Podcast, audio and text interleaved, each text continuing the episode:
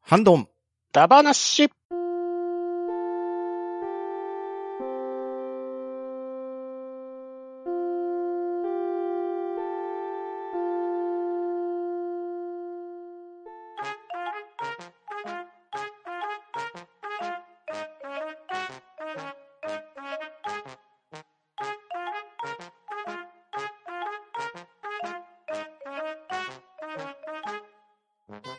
はい、始まりました。ハンドンダマなし、今回はハッシュタグ会となっております。それでは早速出席を取ります。玉木さん、はーい、今夜ピー、とめきちでございます。よろしくお願いします。パンタンさん、はい、パンタンです。よろしくお願いします。はい、活目せよということで、バッドダディでお送りします。それでは早速、えー5月14日、ミッキーさんのお便りを、玉木さんお願いします。はい、ミッキーさんにいただきました。ハンバナ第442回拝聴しました。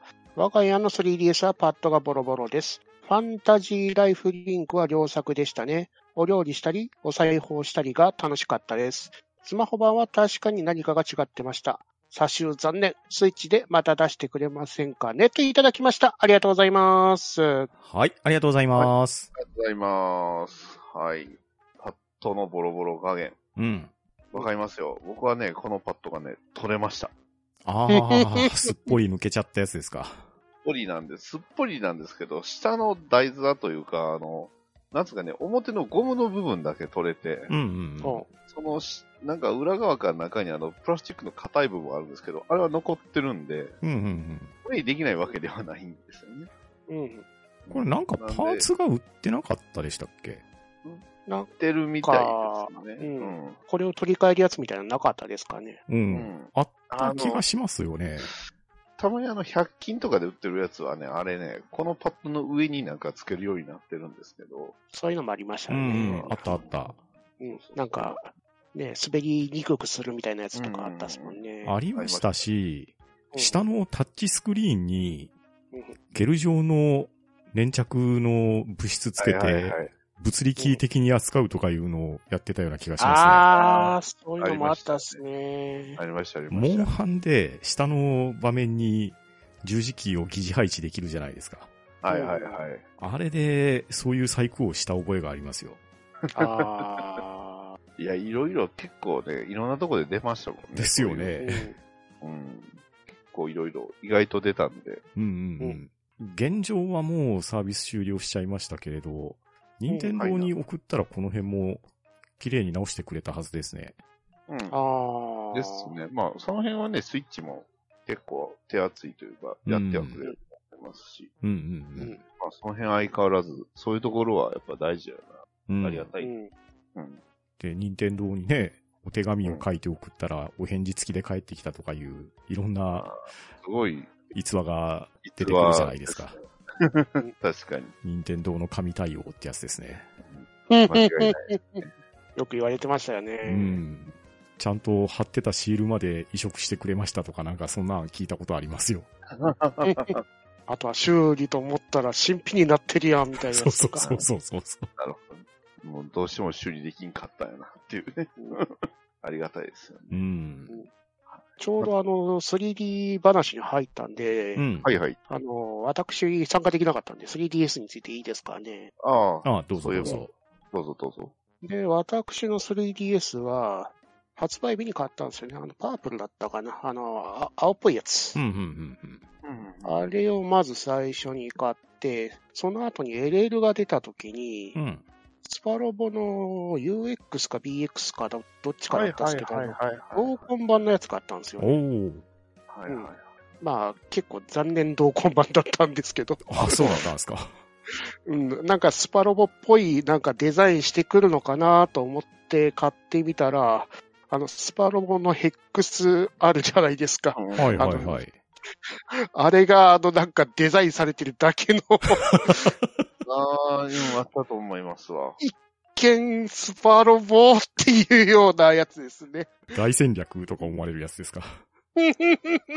なんか違うゲームにもできるよね、これっていそうう。すごい、結構地味なデザインでしたよね。なんかは、い黒い、ほぼ黒一色みたいな感じ。そう。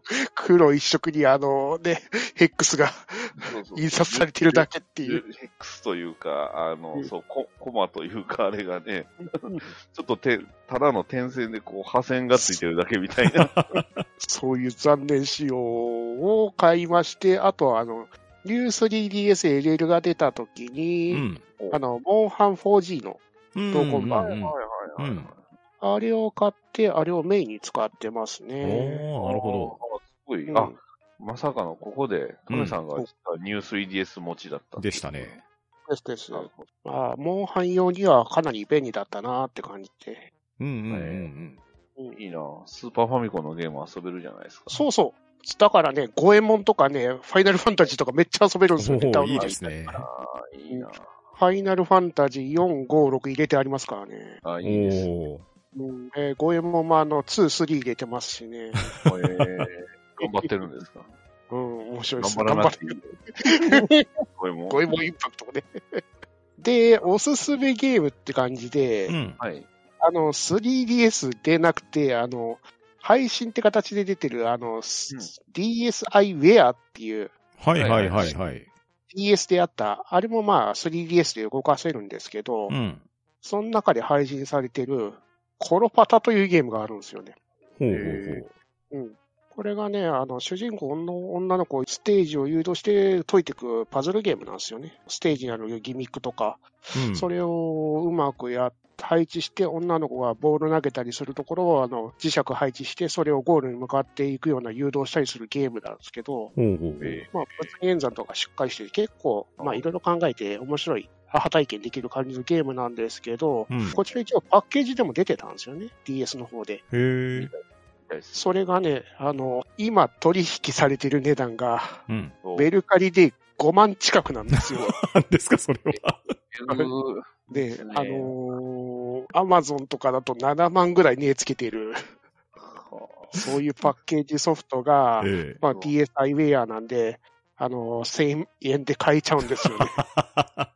なるほど。まあ一応、スチームでも配信されてるから、そっちの方がやりやすいっちゃやりやすいんですけどね。なるほど。これ、あれですね。見た目で言うとね、これ、わかる人はいるかなマリオバケツって覚えてます そうそうそうそう。あんな感じですね。そう、あのマリオバケツなんですよね。うーん。あのマウスでい誘導していくみたいなやつあったっすもん。そうそうそうそうそうそうそうそう。うんまさにあんな感じですね。ほうほうほうほう。いつマリオだったっけ、マリオバケツだったっけあれタイトルが、 タイトルがすごいうん。あやふやなんですけどね、そう。あのーちょうどあの、スーパーファイコンのマウスあったじゃないですか。うん。うんあ。れを使って、あの、妖精を操って、あ、マリオとワリオだ。あ名前、タイトル、そう。妖精を使って、その、見えないマリオ、まあ、バケツ被って見えないマリオを、こう、叩いたり、アイテム配置したりして、こう、ゴールまで導くっていう、なんか、あんな感じですね。へえ。ありました、ありました。マリオとワリオ。うん懐かしいな。ー。で、あともう一本だけ、あの、3DS のソフトですけど、まあ、これはパッケージで普通に出てる、あの、プロジェクトクロスゾーンですか。うんうんうんうん。これは非常にね、あの、バンダイナムコとカプコンとセガの協力で作られてる、非常に面白いゲームだったな、うん。ウラキングさんも挙げられてたやつですよね。ですよね。これは本当良かったなっていう。だってダイナマイトデカにゾンビリベンジまで出てるわけですから ね。セガっ子にはたまんねえよってうんういう。んうん。ああ、いいゲームだったっすね。うん。うん。はい。ファンタジーライフリンクですよ。うん。うん。ファンタジーライフ自体はね、僕もまあ、うんその、うん 3DS 会の時にも言いましたけど、やりましたけど、うん。うん。リンク、どっちを手出すかって思ったんですよね。で、ちょうど安かったからとりあえずやってみようっていうことで、ファンタジーライフの方やったんですけど、ほうほうほうほリンクの方が良かったかなってね。あのやっぱり協力プレイできるんですよね、リンク。う。ああ。え協ー力協力する人はいないんで、さすがに会えないけど、うんゲームのボリューム自体はね、普通のファンタジーライフはちょっと物足りん。いや、でもやることいっぱいあるんですけどね、あうれんうすんごくうん。そうそうそう。お料理したりとか、冒険だけじゃないっていうのがね、本当オープンワールドゲームっていう感じなんで、うんまあ、。それこそスイッチの方が、今の方が出しやすいんちゃうかなと思いますけどね。確かうんに、なるほどそうそう。これで出た頃のそのオープンワールドゲームって、それこそちょっとコアだったんじゃないかなって。うん。 3DS の頃ですから。要は、ガイリムとか、オブリビオンとかのあの時代じゃないかなと思うんですけど、うんうんうんそれに比べるとやっぱファンタジーライフは結構入りやすかったし、うんなかなかもったいないタイトルやと思いましたけうど、ん。まあそれがサービス終了ということで、ううんんなかなか難しいですね。まずスマホで出すのは間違いかなと思い ます。スマホでオープンワールドはね、ちょっとむずいっすわ。派遣取るのかなって言われてたんですけどね。ねえ。うんうんはい、で、まあね、コロ館長がその、リプライであの、パッドが壊れてるっていう画像をまた送ってくれてますけど、うん。この壊れ方結構えげつないでですすね。ね。なるほど。あ、ででももちゃんと。完全に割れちゃってる感じですかねで。すうね。ん。また凄まじい割り割り方をしますけど、まあ、その時も対応はすごい良かったということうんうなので、ん素晴らしいですねうん。。ですね。本当に綺麗になってますね。ねえ神対応ですうね。ん。はい。というわけで、ミッキーさん、ありがとうございました。ははい、あありがとうございました。ありがとうございまし。た。い。続きまして、ケータマンさんのお便りをパンタンさんお願いします。はい、ケータマンさんよりいただきました。今回話されていた中で持っているのはこの5本。映っているのは未だに現役、毎日触る我が愛機 New 2DSLL です。なので、スーパーファミコンのバーチャルコンソールも遊べますよ。当時人気がなかったのか、Amazon で新品1万円以下で買いました。軽くてでかくて持ちやすくて気に入っています。数えてみたらパッケージ版で41本ありました。おすすめはこちら。3D ダンジョンが大丈夫なら長く遊べます。世界観が好きです。DS 系は2画面のおかげでマッピングが見やすく、3D ダンジョンにはもってこいです。ダウンロードサービスが終わってしまうので、それまでに追加 DLC 買ったり、バーチャルコンソール買わないとです。ちなみにバーチャルコンソールは割引が入るので、Amazon がちょっとお得です。机に作品とかない作品もありますが、といただきました。ありがとうございます。はい、ありがとうございありがとうまございます。はい。というわけで、いいですね。ニュー 2DSLL。うん、いいですね。いやー、これが1万円以下はかなりいいですね。うん羨ましいな。す。うん今じゃちょっと1万円以下じゃ買えない。買えないでしょですね。うんいいなぁそして、まあ、ケータマンさんのね、アイコンがね、う。うんだって、新女神転生4ファイナルですの主人公ですうもんんね。だからまあ、好きなんだろうなと思いましたけどうんう、ん。うんいいですよ、どれもうん。世界中の迷宮シリーズはね、僕うん。もやりましうんたけど面、白いですよね。面白いですね。そして、新女神転生、ディープストレンジジャーニー。うん。いや、いいゲームですよ。僕はね、あの、ストレンジジャーニー、あの、普通の 3DS で出た時のあの、ストレンジジャーニーはプレイしてたんで、うん結構やり込みましたけどね、難易度が高いんですよ、これが本う当に。ん。だいぶ特にダンジョンがもういやらしさのオンパレードなんでね。おお。なるほ ど。結構、そうですね、3D のメガテンの中では、だいぶいやらしいですよ、マップは。本当に。に。ワープ当然、初見殺し当然みたいなのがいっぱいあったんで。うんうんうんでも話も、ストーリーもね、骨太で面白かったんで、結構おすすめですね。はい。で、えーっと、そうですね、DLC のサービスがね、終わってしまうので、まあ、早いところ、バーチャルコンソールもそうなんですけど、そう、Amazon で買えるんですよね。うん。そうですね。うん。なのでね、あの、ゲームタイトルで普通に検索すれば出てきますので、うん。結構、うん、買いやすいし、なんならね、ポイントあるんであれば、それも使えたりするのうんうんで、うん。結構おすすめです。一部、やっぱり他ないやつもあるんですね、アマゾン。みたいですね。ね。あんまりピンと来てなかったけど。確かメタルスラックはあったと思いますわ。うん。なので、ね。えー、2DSLL。まあ、ニューであればね、あのスーパーファミコンが遊べるってことなんで。うん。いやー、なくなるのもったいないですね。ですね。ですよ えね。ーせめて、スイッチに移植させてほしい、その、もうダウンロードしたものをあーアカウント共有で。そうですよね。ストア自体はアカウント共有してますもんね。そうなんですよね。うん、そうなんですよ。 そそこはアカウント共有できるのに、うん。ゲームができないから、ちょっと、その辺は不満点があります。買い直してもいいから、このコンソールを持ち越してくださいようっていんうんう、うんうんうん持っていけないゲームが非常にたくさんあるじゃないですうか。んやそれはう、ん Wii の時も思いまし たよ。ですよね。ご機嫌バルケンとレイノスが、 まあ。僕の Wii はレイノスとバルケン専用機に なってるんで。なのでね、まあぜひその辺もね、今後できるようになればいいかなと思いますうので、ん。ですね。はい。というわけで、ケータマンさん、ありがとうございました。はい。ありがとうございました。ありがとうございまました。えー続きまして、ミッキーさんのお便りを読まさせていただきます。ハッシュタグ半ばな。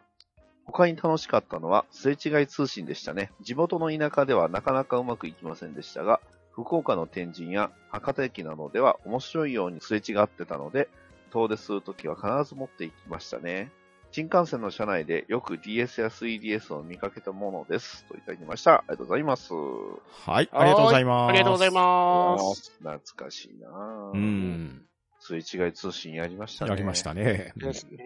あの、忘れられないのが、あの、ドラゴンクエスト9ですうね。んうんうんあの、ちょうど、9やってる時期に、あの、大阪の方で、あの、同人誌の即売会のイベントにちょっと見、まあ、遊びに行った時に、うん。うん。まあ、すれ違う。やっぱり、いろんなね、ダンジョンが。うん。あれ、え、ごめんなさい、名前忘れた。吉、正彦でしたっけ正弘でしたっけいろんなのがありましたね。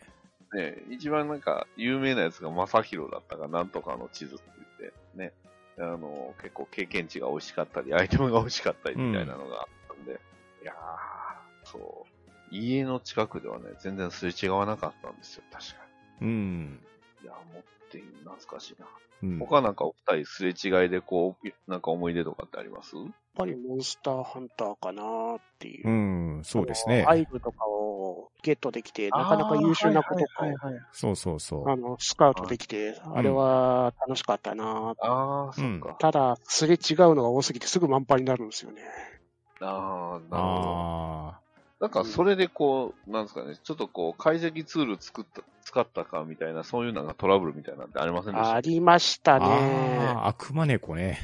そうそうそうそう。あれは PSP の時代からいましたね。ああ、そうか。そう。あとなんかね、クエストが、あの、クエストも確かすれ違いませんでしたっけあれって。ありました、ありました。4とか 4G はありましたよ。ね、ありましたよね。それでこう、なんかもう、キャンプ場にすでにモンスターがいるみたいな、なんか、あーあった、あそういうった。改造のやつそ。うそうそう。で、それ、改造のやつをダウンロードしてしまったら、スター4もこう、なんか、消されるみたいなのもありましたよね。なんかそうそう、要注意みたいなのありましたね。怖いのありましたよねう。ん。ありました、ありました。いやー、懐かしいな。うん。まあ、それはそれぞれね、ソフト内でのすれ違いだと思うんですけど、うん、うん。 3DS は 3DS 独自ですれ違い機能を持ってたじゃないですか。ありましたね。あパズルのピースであるとか、うんうんうん。ダンジョンの仲間であったりとか、はいはいはいはいはい。そんなんも 3DS 単品の機能として楽しかったですね。うん。結構ね、そう。うん 3DS からあのカメラがついてたから、なんかそれでね、すれ違った人の顔集めたりとか、そういうゲームとかもありまうんしうたよね。ん、ありました、ありました。うんいやいろいろあったんだな、うん。今、今だったらどうなんでしょうね。 なんか、あんまりスイッチはね、まあ持ち運びはできるようにはなってますけど、うんなかなかそういう通信が常に出てるわけでもないしっていうのはありますけど。うんまあ、その代わりに、まあ、オンライン機能が常設っていうか、うん。まあね確かに。 Wi-Fi に簡単につながってっていう。うん、うん。ですそうですね。確かに。 3DS が出た頃よりも、あの、家庭内のあの、無線 LAN はかなりうん多くなったし、街の中でもたくさんあるし、そうですね。いちいちマクドドナルド行かなくても済むようになりましたし そ、うそうそうそう。マックで DS ね。やってましたわ、僕 もありまし。たね。 USB ポートに挿してあの無線のやつを使わなくてもいいですし、ありましたそうね。ですうんうんうんあと 3DS はね、モンハン関係とかであったのがお、例えば、モンスターハンタートライ G であったりとか、はいはいはい。あとモンスターハンタークロスとかダブルクロスとか、うん多機種版とのクロスプレイってできたじゃないですか。はい。ああ。で、そそっかっちね、セーブデータを転送したり引き継ぐための謎アプリがあったじゃないですか。ありました ね。ああ、はいはい。あれもね、理屈よくわかんないんですけど、すごかったんですよ。うん確かに。うん自宅では Wii U とか Switch で、出先では 3DS でみたいな、はいはいはいはい。なかなかすごい遊び方を提唱してましたよね。ねまあ、それはサードポータブルとあの PS3 のあの連携もありましたし、ですよあねり。ましたありましたうんうんうんうん確かに。まあ、それの弊害じゃないんですから、あの PS4 のリモートプレイがたまにできないゲームがいくつかあるんですよ。ああ、 PS ビータ版が出てるからっていう理由でね。うんそうや、そういうとこやぞ、バンナム。そういうとこだぞ そういうとこソニやーぞバンナム。バンナム。 !PS3 版とビータ版出してるとな、なぜかビータ PB で使えねえんだよ なんで だあとリモートプレイもできひんっていう。おかしいぞ、バ本当ンにダそれでム。ガンダムブレイカー3が無駄になったりしまある、そういうの。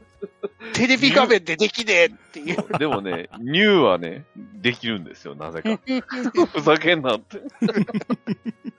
別にニューはリモートでやりたくないんだ。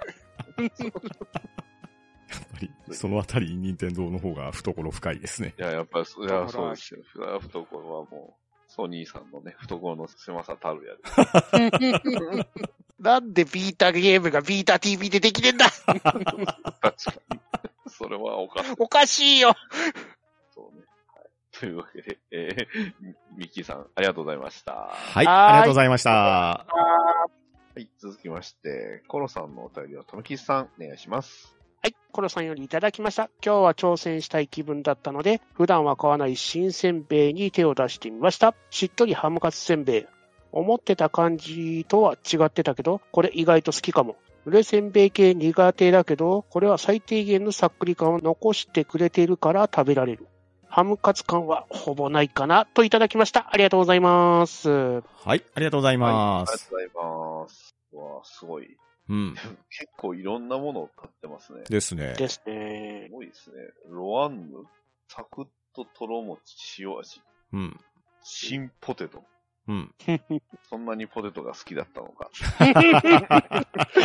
色合いからもなんかそれオマージュしてるよね、なんか。 いや、時期的には多分、ジ、ゴジラの方なのかなどうなのかな そなんかっちを意識し、ね、ゾーフィがいるよ。ゾウでも赤、赤ですよ。赤もいるよ。これ青やったら完全にね、あれ、うんあれっぽいから、ゾウ、うん。そう、僕の今、あの、机の上でじーっと見てますけ ど、そこ。魔除けお預かり痛くなるそうそうそうあの、魔よ魔除けですよ。あの、宇宙人来ても逃げますからね。こいつを見れば。玄関置いとけばいいですね。そうそう そううんじーっと見てます。こっそり物陰に置いといたらそれっぽくそう見えそうるそね。 うそう。争いはやめようって言い出すかもしれないですね。帰ろう。そう。手を引こう。えーあとは、カッパエビセン、フレンチサラダあ、味。これ美味しいですよ。えー我が家今、えー2袋買ってます。えー、すごいマジっす。か。ええ。なるほど。カッパが頑張って作ってるんですねカッパ大変だな。寿司作ったり、エビせん作ったり。かっぱ寿司の地下みたいになってるんですね。そう カッパがぐるぐるぐるぐる、なんかよくわかんない機械回してるんですよね。そうそうそねう。超人墓場にありそうなやつ回してるんですよ。まさかあの伏線がっていう。そう実はカッパ。あとは、2の枝豆。はい うん。はいはい。あと、黒岩の黒豆せんべいですうね、んうんで、その例のしっとりハムカツせんべい。うん。 ちょっとこれ食べてみたいですね。ですねこれ、すごいですね。うん。しっとりはまあいいでしょう。うん。せんべいもいいんですけど、その、ハムカツのハムの要素ってどこから 出てるのいや、謎ですね、これは。謎です ね。確かにすごく気になるけど、この館長自体は、ハムカツ感はあんまり感じてないというカツせんこれはどうなんですかね。ソース味ってことなんです かああ、そっか。ああ。なるほど。で、ソース味で、あの、カツせんべいって考えてたけど、なんか語呂悪い、カツカツ、ああ、ハムカツでいいいいんじゃねみたいな。ああ、なるほど。で、あれなんじゃないですか。ハム、ハムって言いながら、実は、あの、魚のすり身っていうオチはないんですかね。魚肉 ソーセージ。そうそうそうそう。あの、ほら、カツ、あるじゃないですか。あの、カツの、えーソースカツって、あの、お菓子。あれは魚肉でしょあうれん確か。ね、すり身やから。うん原材料、タラとか書いてありそまうすからそねう。そう。ハハムでは、あ、肉じゃん、肉じゃねえ、魚肉なんだ、みたいな。 魚やんけっていう。花やんけ。まあでも、こっちはハムカツですからね。うん。昭和の洋食って書いてある。うん。ちょっとさすがにちょっと昭和にそういうのを見く年頃じゃなかったんですけど、ハムカツって結構、あれなんですか、こう、で、なんか、ね、レギュラーと言いますか、こう、なんか、ポピュラーやったんですかいや、これは、ハムカツのハムの厚さで議論ができるやつですよ。えー、もしくは、あの、中にチーズを入れるかどうかあも、ーそれも議大事です論ねの中に、うん。えチーズ入りはありかなしかみたいなうん。うんー、えー、ちょちょっといろいろ気になるものがいっぱいありますけど、 うんまあね、ちょっとそれぞれのまたね、レビューもちょっとよろしくお願いしますということで。はい。えー、コロさん、ありがとうございました。はい、はーありがとうございました。ありがとうございまし。た。はい。続きまして、アポロさんのお便りをパンタンさんお願いします。はい、アポロさんよりいただきました。ハンバナ第442回拝聴皆さん 3DS でしたか私のは少数派で 2DSLL です。可愛いやつです。といただきました。ありがとうございます。はーい。はいありがとうございありがとうございま。ますいや、すごい。これ限定版ですよ。そうですよね。これめっちゃいいですよね。えいいですね。これいいな、このはぐれメタルの。え。うん。えーそれもすごいんですけど、うん。あアポロさんが、あの、普通に写真送ってお便り送ってくれたのもすごいなって 思います。今回は刺さってくれたんですかそうね。刺さってくれたんでしょうでね。よかったな。うん。いや、でも、ほんまいいやつ持ってますね。ですね。うんこうんれは。ううんん。これ何が出た時にこれドラクエ11の限定版ですね。そっあか。あ。 11は、そうですよね。PS4 版とうん。3DS 版最初とは2パターン出たん 3DS で版。うん。ですもんね。そうそう 3DS の側変えれるやつってあの、ニュー 3DS からでした。そうですね。ニュー 3DS のちっちゃい方ですね、あれ。う。うんん。そうそう。あれもなかなか面白そうな柄側がたくさんあったんで、なんかやりたいなと思ったんですけど。そう、でもね、あれ、LL で展開してくれよって正直思いましたけそどうね。えなぜ小さい方オンリーっていうう。ん。なんかうんどうなんでしょうね。もしかしたらもうその頃には、スイッチの方に力入れてたとか、そんな感じなのかな。しか もあれ変えるのがなんか小さいまドライバーかなんか使わなきゃいけなかったんじゃなかったですか、そうなんで。すね。 へえ、そうなんですね。うん。もうちょっと簡易的にカパカパって感じで変えれるタイプだったらよかったんじゃないかなというう勝手なオプション。ーん、確かに確かに。うん。確かに。いや、でも、なかなかいいやつをお持ちということで。うんうん、ですね。うん。はい。というわけで、アポロさん、ありがとうございました。はい、ありがとうございました。はありがとうございまし。た。はい、続きまして、ピカイさんのお便りを読まさせていただきます。ハッシュタグ半ばな、爆発、宇宙クマさん、タータベアって、すっごい久々に脳にインプットされました。ウッドボールの歌、懐かしすぎる。あんこ先生はハンドベル部でしたよね。当時結構ネタにされてました。まずい天一っていうと、ありますね。テレビで見たら、工場からスープが来てるらしく、味は均一って言ってたんですが、なぜかありますね。僕はココイチのラーメン食べてみたいです。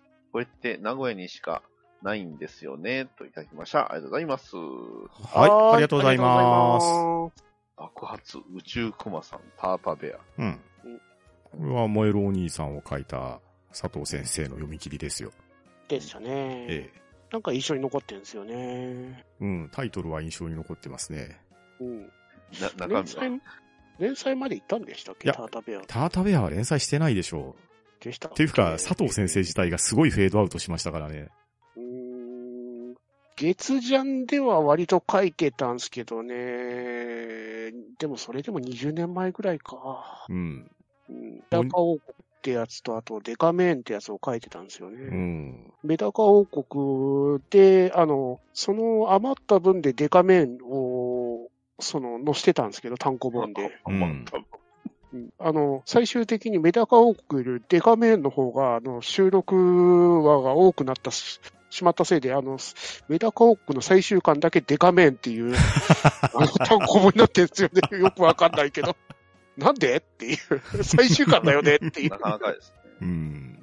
まあ、萌えお兄さんがね、ちょっといろいろ疑惑がありましたからね。あの、用務員さんの話とかね。ええええまあ、触れない方がいいですね、これは。ですね。危ない話ですね。はい。 えー、そして、えー、ウッドボーンの歌。うんうん。これは、金賞好きならたまらんですよ。いや、玉木先生、あの、頑張ってくださいって感じですね。うんですね。これ、あの後、YouTube で調べたら、こっそり聞くことできましたので、知らない人できましたからは、ねえぜひ聞いてみてほしいですね。懐かしいなっいてや、感じ本でした当ね。に懐かしかったですね。ーそして、あんこ先生はハンドベル部。うんうんうん。うん、そうそう。確かにね、ハンドベルね、ねでネタ見た気がす んな。ですよね。懐かしいなもうあんこ先生もあの頃女子高生で、今ではもうんう、お子さん抱えて、ばっか 今、ファビ通で連載してんだから、ああ、時代感じですなよ。 ね。本当に。読み続けてんなとか、今は買ってなくて、うあんのサブスクのやつで読めるから読んでるけどってうんうんいう。はいはいはい。はい、そして、えーっと、まずい天一。うんうん。うん。うん、ありました よ。あのうちの、そうですね、実家の方に近いのかなの方に近い天一は、結構、はい、弟を連れて行ったんですけど、あの、はっきりまずかったんでびっくりしましたけど 。まああれって何がまずいかと言いますと、あのね、スープはね、そのまんまなんですけど、うん。多分麺の湯がく時間の問題が、やたらと長かったんですよ。ああ。湯がく時間と湯切りなんですよね。あの、湯切りがしっかりしてないから水分入っちゃって、ああ。せっかくの天気そういうことなんかか。味がスープ、がうん薄くなってうるんうんのと、その、ゆりぎり、湯の、そうですね、茹でる時間が長いのとっていうのが、ダブルコンボできて、うんうんうんえげつないことになってましたね確かにそうなると味変わりますもんね。うんうん。うん。まあね、あと、まずい王将も知ってますけど、でもあの、弟が前住んでた、あの、大阪の、はいあの、家の近くにある、駅の近くの王将はね、マジで美味しくなかった。ああ。ちょっと、擁護できないレベルで美味しくなかった。餃子が美味しくないってマジかよって思いました。あれそれなんでだろう は、京都王将でそれだったら最悪ですね。なそうですね。京都王将 ですよ。最悪ですよ、マジで。店の看板じゃないですか、そ れ。いや、もう、あれびっくりしましたね。ご飯が、え、なんか野菜がやたらと冷たかった。 火が通ってない。中華とは。そうですね。で、餃子が何が美味しくなかったのか、とにかくなんか美味しくないっていうイメージがすごく頭に入ってきたっていう、そういう 思い出があるんですけど、今もあるんでしょうか。ちなみに天地の方は潰れました。 まあ、残念ながら当然ということで。 うん まあ、うちのところも潰れましたね。そういうちょっとまずかったところは。まあ、因果応報ですね、それは。あの違うラーメン屋になってましたね。 えーで、まあ、はい。あの、ココイチのラーメン。うん。うんあれこれ、ありますよ。いありますよね。はい。えうーん。あります、あります。あの、うちの、あの、お家の一番近くのココイチにも確かラーメンありましたよ。あの、店舗によって取り扱ってる、取り扱ってないってあるんですけど、ああ、うんなるほど。うちのね、近所はないんですけど、倉敷まで行けば、もうバッチリ看板にラーメンって書いてありますよ。ああ、そうそうそう。それこそね、あの割と最近食べましたよ、僕。へえ。カレーラーメンだけじゃなくて、ハマグリスープのラーメンだったかな。へえ。まあまあ美味しかったですけどね。うんちょっと最近だと魚介系のカレーつけ麺っていうのが出たらしいです。ああ、そうそうそうそう、それそれそれ。つけ麺っていうか、基本的にハマグリだしのスープなんですけど、うん別皿にカレーのスープが入ってる器が用意されてて、で、うん好みに応じて足してもいいし、そっちの方にハマグリスープを入れて、カレースープとして飲んでもいいですよっていうような食べ方がさせてもらえるラーメンでしたね。えあーとね、その店はカレーうどんもありましたよ。ああ、ありますよね。はいはいはいはいはい。ただ、ココイチのカレーうどん、なんでカレーうどんにライスを投入しちゃうかなっていうのが、個人的には疑問なんですけど、あれ別々にしないんですか ね。投入しないですか、いや最初から投入。入されてるんですよ。いいや、投入してないんですかえ、してないじゃないんですかや。しないですカレーうどんはカレーうどんで別にライスじゃないですかそう。思うんえですけどね愛知県のカレーうどんはね、あの、ご飯敷いて、そこの上にとろろ敷いて、カレーうどん上にやるっていう仕様のやつがあるんですよ。えちょっそうと待ってなんですかとろろとろろってどういうことですかとろろ。あれ一回、ご飯が混ざらないように、うん。あああの、ご飯の層ととろろの層でとろろがでご飯が混ざらないようになってるんですいよ。や、混ざるでしょうよ、それって。いや、どうなんですかご 飯が一気に来ないように。とろろ入れるとちょっと重ないですかだいぶ。で、下に敷いてあるんで、あの、便進んでいくと、そのとろろが崩壊してご飯も混ざっていくみたいな。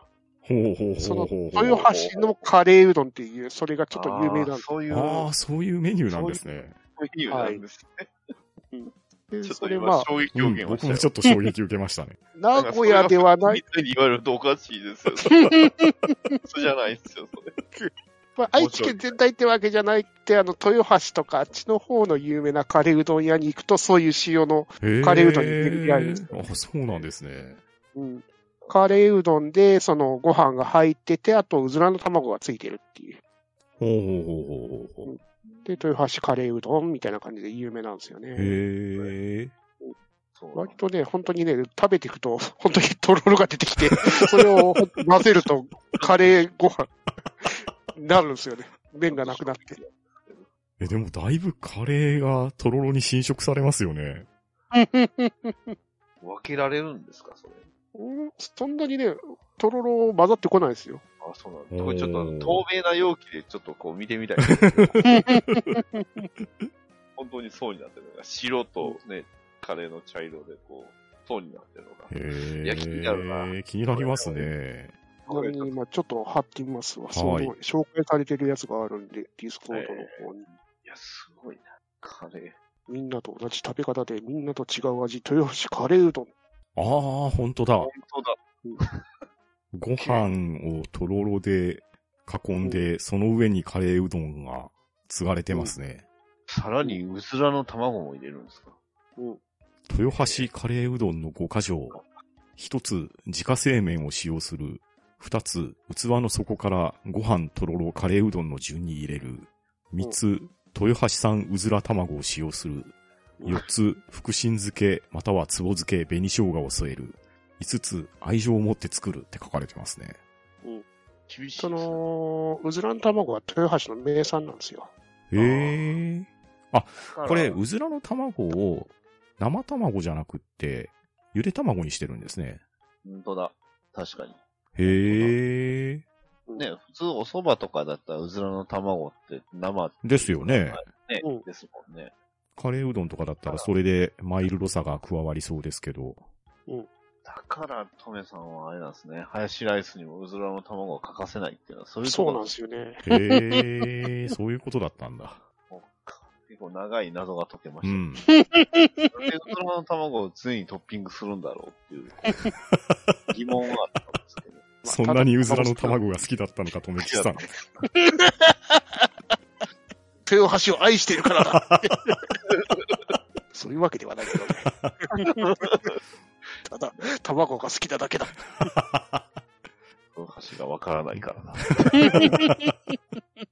名古屋の反対側の方ですうんねう。んうん静岡方面の。うん。ですね。うん。なるほど。